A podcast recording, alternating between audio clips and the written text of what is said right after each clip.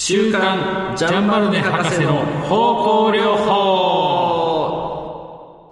絶版になって久しいアロマテラピーの大家ジャンバルネ博士の著書「ジャンバルネ博士の植物方向療法」この歴史的名著を世に広めようとアロマテラピーや音楽の小ネタを織り交ぜながら章を追って解説していきます。今日はこの第11回目です。はい皆さんこんにちは。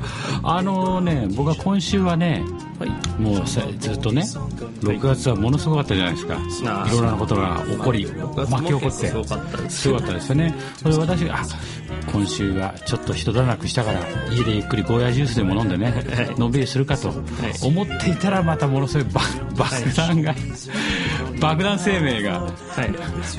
爆弾生命が高山先生から巻き起こってましてですね。まあすごいですよ。はい。はい、であのその文章とね面白いのがね僕たちがやってるこのジャンバルネ博士の方向療法の、まあ、はい。今回この、エッセンス入門というところに入るんです入っているんですけれども、この中の内容とね、あの非常にリンクした話がちょうどねボーンと凛太郎語録の中でも出てて。まあ高め田瀬郎先生のそうですね。ブログですけど。爆弾生命の後ね、爆弾うん。爆弾生命の後、はい。でえっ、とだから今日はねその辺のちょっとリンクしつつはい。あっちも見つつこっちも見つつみたいな話もしながらやっていきたいなという思ってるところですね。いはい。はい、で、えーということなんで今日もね、あのいろいろ時間がないんでもう早速いろいろと声優かけも始めてみようと思うんですけど、今日はねはい。なんでしょう？あのねちょっとミントな感じもするんだけどみミントではないですねこれ。はい。ミントではないけどちょっと病院に嗅ぐような感じもするしね。ちょっと強い感じもするね。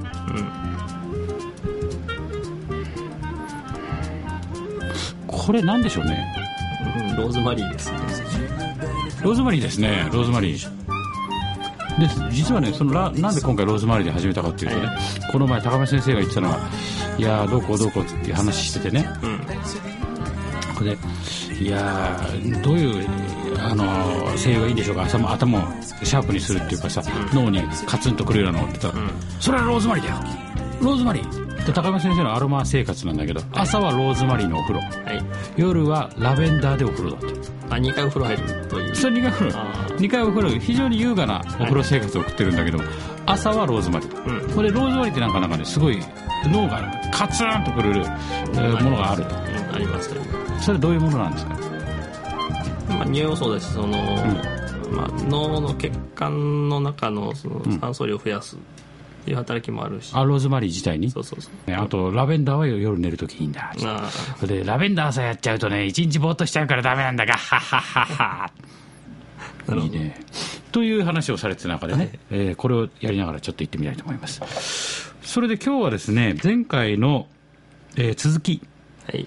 続きで。続きということで実はですね前回そのエッセンス入門って入ったところで、あのいや実は皆さんがねこの薬局方の話も出るんですけれどもいや薬局法ですあいやごめんなさい。薬,、えーと薬局法の話も出るんですけれどもあの薬局法ではねもう基準があると。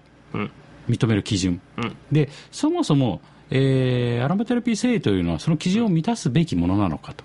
はい。はい要はその例えばリンゴでいうなら形のきれいなリンゴをね、うん。毎回量産するような世界なのかと。はいはい。いうことが疑問をこう呈されたとね、うん。前回は。そういうふうで乱日中央市場でも扱扱われました、はい。これ非常にバカでかいボカーンとものすごいね、はい。あの東京ドーム80個分ぐらいある市場でも扱われないレベルのリンゴが実は私の田舎の方では田舎地が食べられるものがあるよと、うん。これが実はすごく美味しくていいんだよ本当は、っていう話がね出てましたと。で、えーそれを含めてですね、えーその一生産者がですねあのー手紙を送ってきたと、まあ今ジャンバルネ博士はいはい。うん、お手紙お便りですよお便りを。お便りをね送ってきた。でそのお便りがここに長々と切々と書かれてるんですがこれが結構重要なお便りでね、えーもしかしたらこれあのエッセンス入門というかエッセンスとか方向療法植物方向療法の結構本質的な部分をねそうですね。まあえー高山先生もついてきてるというか、うん、メイン中心として語ってる内容のここに大きいねね。はい。大きい部分がねそこちょっと先週の部分と被るんだけどそこもねはい。ちらっと説明しご紹介しながらいきたいと思います、23年前のことだが芳香エッセンスの一生産者が私に次のように手紙を寄せてきた、うん。医師たちは患者に、えー精油を使うように勧め薬剤師はその精油を購入して人々に売っています、はい、こういう専門家たちは一体自分たちが勧めたり売ったりしているものの純粋さを知ろうと思ったことがあるのでしょうか、実際精油を何かで割ることは、えーそれは頻繁に行われています。あらららら、えー良質のタイムのエッセンスは約150 150フランするのに40フランのタイムエッセンスがあったり本物のエッセンスなら少なくとも210フランはくだらないはずのクローブのエッセンスが90フランで売られているのがその何よりの証拠です、うん。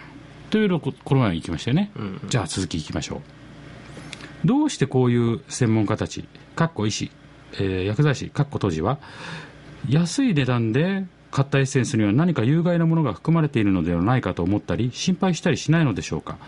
どうして値段はどうであれ、高品質のエッセンスを調達しようとはしないのでしょうか。うん。ちょっとつるつるいっちゃいますか。はい専門家たちは多分広くえー使用されているエッセンス類で良い結果が出ており求める成果を収めるには広く出回っている精油を使えば十分だと考えられるのだから何も純粋主義者になる必要はないと反論するだろうと思います。しかし極めて品質の良いエッセンスを用いればさらに良い結果が得られるはずだと人々は確信しないのでしょうか。また特にこのように安価なエッセンス合成製品である場合が非常に多い。割るために、えー添加される成分がすぐさまにとは言わないまでも多少とも長期にわたって使用し続ければ体に有害なはずだとは思わないのでしょうか。その蘇生について何もわからない割ってあるエッセンスを使うことで生じるリスクを冒す権利がこの人々にあるのでしょうか。これね僕単純に疑問が出たんだけど、割るっていうことはさ植物100%じゃなくなるっていうことを前提なのかな？この話は植物100%って歌える範囲内で割れるんだっていう話なんですかね？2種類ですよね。うん。あのより安価なエッセンスかっこ合成品である場合が非常に多いっていうことこれはもう合成だもんね。そうそうそうう。ん。あのまあ大体は合成品でや割ってるよねっていうことで、まあ、た多少良心があるところだったらその、そこはまあ植物から抽出したものをうん。添加するけどねっていうか、ということはね今あの自分たちがさよく見る植物由来100%って精油であるでしょ？はいはい。あれは基本的には割ってないっていう範疇に入るのかな？まあまあそうですよね。でこの割るっていうのはその以前にやっぱりそこに疑問があって、うん。あのす空気中に散布したりとかさ、エッセンシャルオイルとして体に塗ったりっていうものが、合成っていうのはいかんだろうっていう流れがここであったっていうことなんですかね。まだそこまで言ってないもんね。まあそまあそもっと簡単に言うとそのえージュースとかですね。あのあの果汁100%って書いてるけど、果汁100%だったら飲めるわけないじゃないっていう話もあるじゃないですか。なるほど。うんうんうんうんうんっていうのもあったりしてだから100%とかそういったうんこの不純物がないっていうレベルのうん。基準の置き方ですよね。なるほど。っていうのもあるあしーそっかそっか。だからこれ割るっていういきなり出てくるんだけど割るっていうのが当たり前のようにやってるように出てくるんですけど、のもあるし例えば、まあ、これはその、えー使う人にもよく伝えられて買う人もに了承して買うんですけど例えばホホバウリの中にうんあのローズうーローズのバラのエッセンシャルオイル25%ぐらい入っててあとはあーホホバオイルですよっていう場合ホホバオイルも植物100%だし、あのバラのエッセンシャルオイルも100%だし、うんうんうん。合わせて両方100%じゃないですか植物なるほど。あ植物その由来という意味では。意味ではね、はい。植物200%ってことね。まあまあまあ記事もどこにあるかですけど。っ なるほど、はあ。そうかそうか。ていうふうになるのでうんうんうんうん。まあそうか割ってあこと割ってある。と混ざってもうん。基本的に表記というよりはここで言いたいのはいや実際そういうそれでこんだけ価格も変わるんだけどそれに関して何とも疑問はないんでしょうかね、っていう素朴なすごい素朴な意見なんだよね。そうそうそう。うん、私たちやってますけどみたいな世界でしょ、生産者のうちの一人みたいなさ、まあまあ私たちからするとちょっとあどうもやってはいないのかそこの人は。不思議でならないっていうそのそれ作ってる側としてはみんな何とも思わないのかな。あまあ手にする側としてはね。そういうその100%だったらこの値段はありえないはずなのにそういうとこにあの思いがいいたさないのかなっていう。疑問は起こらないのかな。そうそうそう。僕たちこんな作ってるんだけれども。でおにぎり食べながら言うから。いうわけですよね、精油を扱う業者たちは久しい以前から蒸留して得られた純粋なエッセンスにとりわけ不正行為だと言わずにいろいろな混ぜ物を添加する傾向があります。結構ね素朴にズバズバと言うんだよね、この人が。どんなキャラ。一応僕のキャラの中では、ジャゴロ博士が昔いたようなさ、農村地帯でなんかハイジのような人たちとさ「おいでーペーター」とか言ってるすごい純粋なあ純純なさ、方あこれもしかしてペーターが言ってるかもしれない。言ってるかもしれない。そういうなんか社会的ないろんなものに揉まれてない人っていうかさそういう。傾向があります。丸ってすごい素朴に書いてある、それは、えー香水製造業者や化粧品製造業者石鹸製造業者手入れ用品洗剤やワックスなど製造業者などといった精油の消費者は総じてより安価な製品を作るように努めエンセンスが重要かであるかどうかよりもより香りのより良い香りの製品を作り出せる出せるかどうかということの方がずっと重要あ重視するからです。しかし方方向療法に関しては問題は別でありこの場合には絶対に高品質の製品を求めなくてはいけません。まあまあまあその通りですよね、まあこの方向療法っていうのもちょっとその、ん。植物方向療法っていう意味ですよね、うんうん、そうですね。あのこの本のタイトルの中に入ってるね、はいえー自然に帰ることを望むのは好ましくまた素晴らしいことです。オペーターですよ、もういつも自然に囲まれて、しかし人々が語ろうと望むのはどんな種類の自然なのでしょうか。味もそっけない美しい果物とか、えー硝酸塩類、えー化学肥料をたっぷり使用した美しい人参だとかでんぷん質を多くした美しいパンだとか値段が安い美しいエッセンスだとかいったものでしょうかそれとも虫食いの跡があっても健やかでまともな自然の中で育った美味しい果物や有機的と言われる方法で、えー栽培された小麦で作ったパンや蒸留機から取れたばかりのエッセンスでしょうか。丸。うん。ここまでですね、うん。非常にストレートな意見です。ね。はい。はい、でジャンバルネ博士がですねこれこれに対してこの時私はこの好感の持てる発信人にえー発信人に、えー感謝しその意見の正しさに賛辞を示しこの発信人に私が心配していることもまさに同じだと明言した、このために1971年に私が創設した研究協会の目標の中に研究協会とか作ってたんだ、えー薬局で販売しているエッセンスの質についての研究に大きな部分を当てているのであると。うん。ということでですね実際この、えー、と今の、えーことっていうのはですね面白く面白くはない面白くはないというか面白いというよりも、まあ、教授的な出来事としてね高山先生が、えーと凛太郎語録で、はい。今その薬局方の話とかね、うん。うん、その声優とは何ぞやっていう部分が今語られてますよね、はい。まああのミネあえっ、とアロマテレピーヒストリーの中でもポッドキャストの中でもああそうですね、はい出てましたね。内容ではい。うんうんうんうんだここは、えーこれこれ書かれた時が1900えーっとまあでもここで見てると1971年に私はって書いてあるから、まああそうか同じ後で70版を重ねてるからね。出たのがあー。1950年1あーそうか4年で版を重ねて71年に、えー協会、そうですね、研究協会が、えー作られてると、うん。でね私ちょっと気になってねこの1971年ってどういう年だったのかなと。あこんなに、えー、とジャンバラニ博士は研究協会作るところまで行ってるなと。うんいうのが気になったんで、見てみたら1971年っていうのはね非常に、まあ、ある意味大きい年でして、あのーもうビートルズが解散した翌日な翌翌年なんですよね。うん、ビートルズ解散して。これビートルズは、えー、とビートルズから買うそれをバーって突き上げるようにさキングクリムゾンのキングクリムゾンの宮殿っていうのが出たでしょ、あのそのタイトルがさ、えっと、1969年にアイビーロードってああるんですよ、あのみんなでほら道路渡ってるあああの横断歩道渡ってるやつ。そうそうそうそう横断歩道を渡ってるはいはいやつね、でそれをえぶっ潰すというかさそれをぶっ潰したのがこのジャケ。ああ見たことあります。これです。うん。こういう音楽がいきなりこう出てきたわけ。だから面白いのがさ高山先生のおっしゃる内容とそのヒッピーっていう流れと僕も鑑みると、ビートルズを今まで僕なんかさポッ,、ポップの神様ポップミュージックの神様って撮ってたんだけど、その時代っていうかその見方によってはさ、あのヒッピームーブメントの代表代表バンドって見れるんですよね。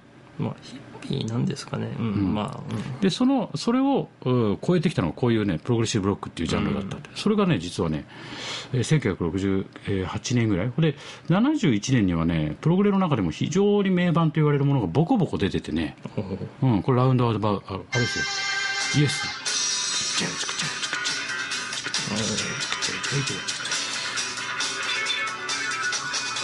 これイエスね、うん。イエスのねえーっとこれは「壊れ物」ってアルバムね。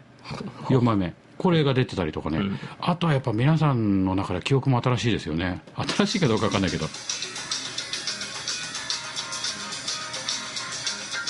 これどっから聞いたことあるなっていう人いたらですね、あの NHK の大河ドラマでさ、はいあの平のなんだっけ？清盛。うん、でこれをオーケストラでなんかやってたオーケストラ中で流流れてたの。タルカスこれがね1971年。でプログレだけじゃなくてさ、ものすごい大きいえビッグビッグイベントがあったのは、やっぱレッド・ゼッペリンのねはい。ゼッペリン4が出てるおー。1971 77年。年。71年、だから71年ぐらいになその60年代に、えー、と起こったヒッピームーブメントによる、あフラー的な音楽が一気にバコーンっていうなんかすごいハードロック系というかさあとこういうプログレッシブロックとか、はい。変な話技術を伴う音楽うん。によってこうガーンと入れ替えられた時ね。なるほど。はい、で当の、えー、とジャンバルネ博士がいた、えーフランスはどうだったのかなと僕調べてみたらマグマねやっぱり。マグマ。っていうフランスのプログレバンドがあるんですよ、はい。うん、でそれがちょうどねえっ、と2枚目ぐらいですね。セカンドが出たぐらい、おー。うん、でそのマグマっていうのはえっ、とあほらあのヒッピーはいなかったっておっしゃってたでしょ？うんうん、でどうなのかなマグマってヒッピーじゃなかったのかなって言ったらやっぱジャズから発生してたりとかね。あ、ー。うん、確かあのブラックサバスもジャズから来てましたっけ？おそうですか。ってだったと思いますよ。ああすごいな。僕の知らないことをあなたは音楽の中で。いやーこれ一本取られた。なるほど。本当に。だったと思います。おお素晴らしな元ブルースとかやってたんじゃないかいなるほどまあこんな世界がね、はい。だから71年とか70年代か70 1969年60年代にそういうふわふわしたムーブメントがあって、はい。それをガツッと急にさ、はい。なんか技術技術とか知識至上主義みたいなのがガツッと入ってきたっていうかね、あうん、あなるほど。強く出始めた、うん、でこの研究協会を作ったっていうのが71年。だからそういう時代の流れ。だから今度高山先生に僕ちょっとレッド・ゼッペリンどうだったんだろうって聞きたいなと思ってね、なるほど。うんうん、レッド・ゼッペリンのこと聞いてみます今度ね。なるほど。うん。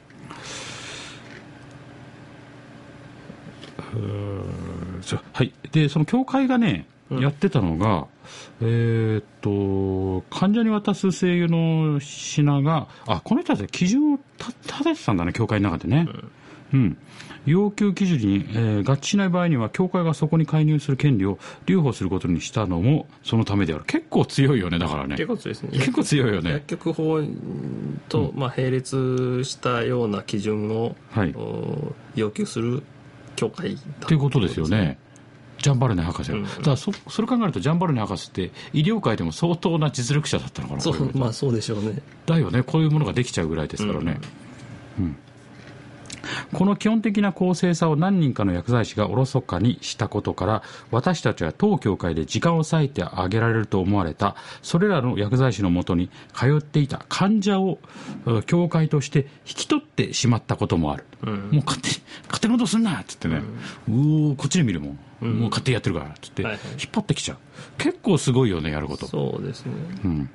だからまあこういった流れがあった中で、まあ、はい。よくフランスのアロマテラピーのメディカルアロマテラピーっていうことは語られることがあるんですけど、はい。それについてもまた高山先生が凛太郎語録の中で、えー今日ですねあの昨日か、えー載せててですねあのフランスに、まあ、メディカルアロマテラピーといったようなことはまあその病院で処方されることはないんだよあないよ。ということですだからこの流れっていうのはその後、うん。衰退の一途をたどってしまって今に至るということにな,、ん。なってくるわけなんですよね。なるほどね。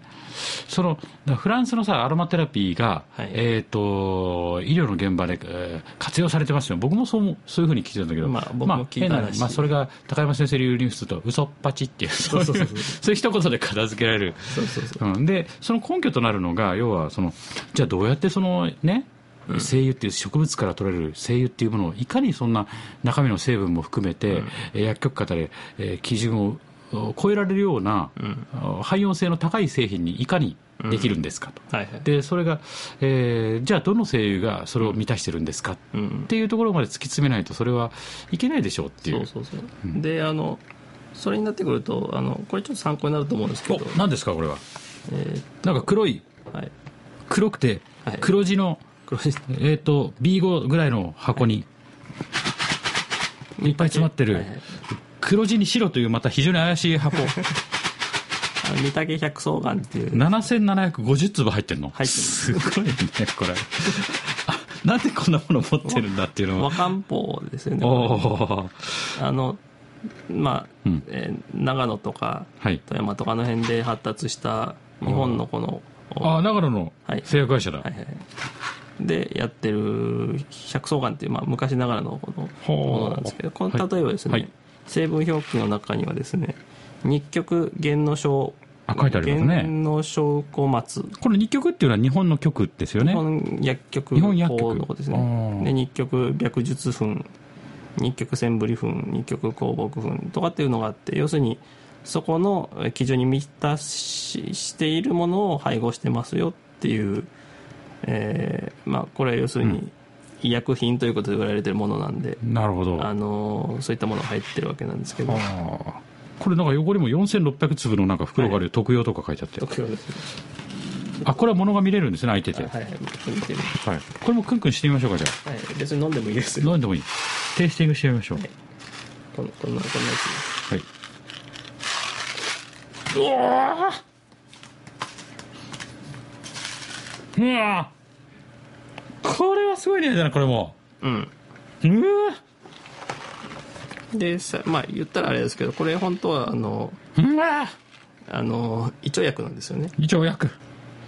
いやこれすごいな。ちょっとどんな効果効るのかってうんこれ。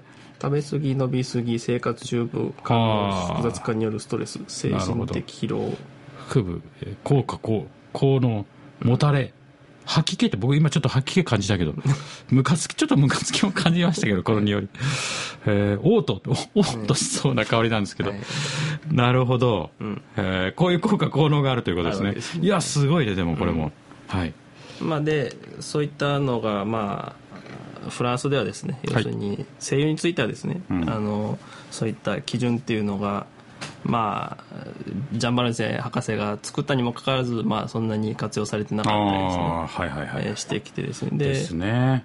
あの高山先生がですねあのブログで書かれていることなんですけど、あのフランスでおはい。あのこうこれですねフランスのアロマテラピーの現状についての時ね、そうですね。あの病院で処方されてるっていうことを高山先生からすると、えそんなことないべという。書いてありますよ思いっきりね、はい、という話になって、出版あの著者の方にですねその原著の著者の方にうん。あの聞いたと。聞いたと。うん。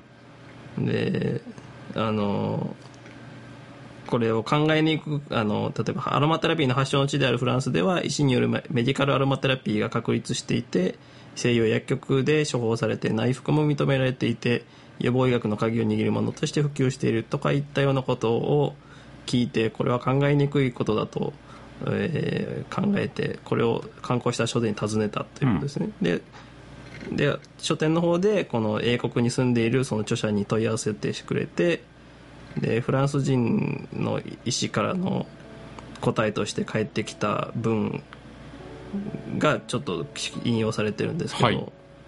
えーあこれどうしよう。日本語で言おうかな。英語で言おうかな。これ日本語の方がいいよ、えっとうん。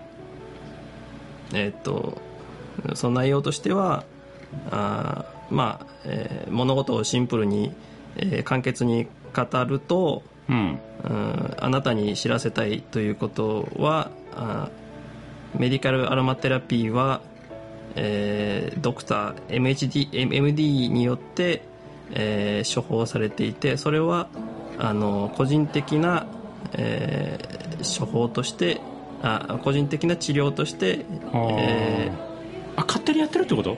えーそうそうですね。あの病院ではなくて個人的なものとして処方されているんだと。町の開業医みたいな人がそうですね。一人でこれもいいんじゃないみたいな感じでやってると。でまた、えーいくつかの病院ではあエッセンシャルオイルが使われているえー使われ方というのはあーえーっと補足的な療法として使われていて、えーっとそれはあの patient、えーっと患者さんが、うん。えーっと心地よくなったり、えーいいと感じられるようなあー感じになってほしい。あもらうために使われていて、えー医療的なトリー。ト処置のためそれのために使われてるわけではないんだ。じゃあリラックスリフレッシュっていう世界だ。そうそうそう。メディカルアロマテラピーっていうのは、まあうん。フランスでもそういった使い方してると。あそこに今落ち着いてるってことなんだね。そうそうそう。でえーっと、えー個人的な実践としては、えーっととてもあの異なった使われ方をしていて、えーえー何百という、えー MD、えードクターたちがエはい。ッセンシャルオイルを、えー使って医療の現場で使っているんだけれども、えーっとそれはあの感染症やんに使っていて、えー目覚ましい成功を上げているというそういったあの文章が、えーげあのなんていうかまあ著者の方から返ってきたなるほど。ということなんですよね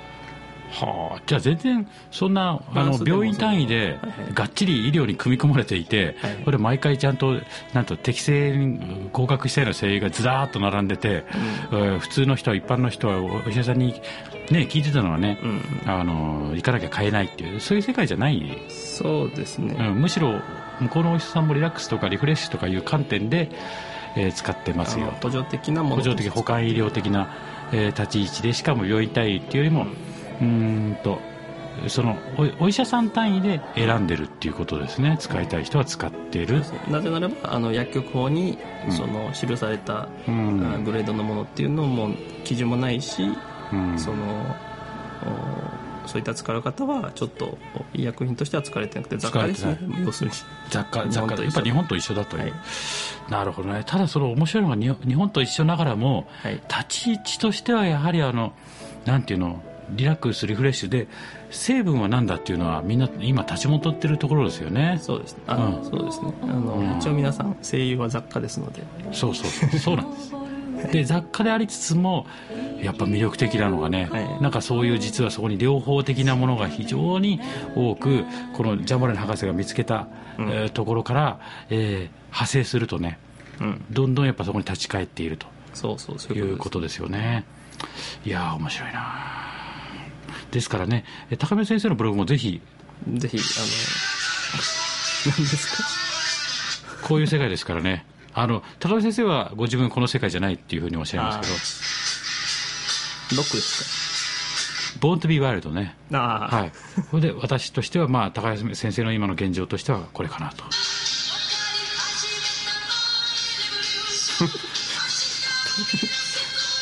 あ。これです。ああ。ね。はい。というわけで、レボリューション、あなるほどね革命的な そうですね。はい。はい気づき始めたとこだと。はいわた分かり始めたマイレボリューションですから。えあのーもうあのバスティーユを襲撃せよぐらいのあの宣言文が書いてそうでますすのでね。それ何だろうと思う方はぜひともそちらの方もご覧ください。はいそれではまた来週。また来週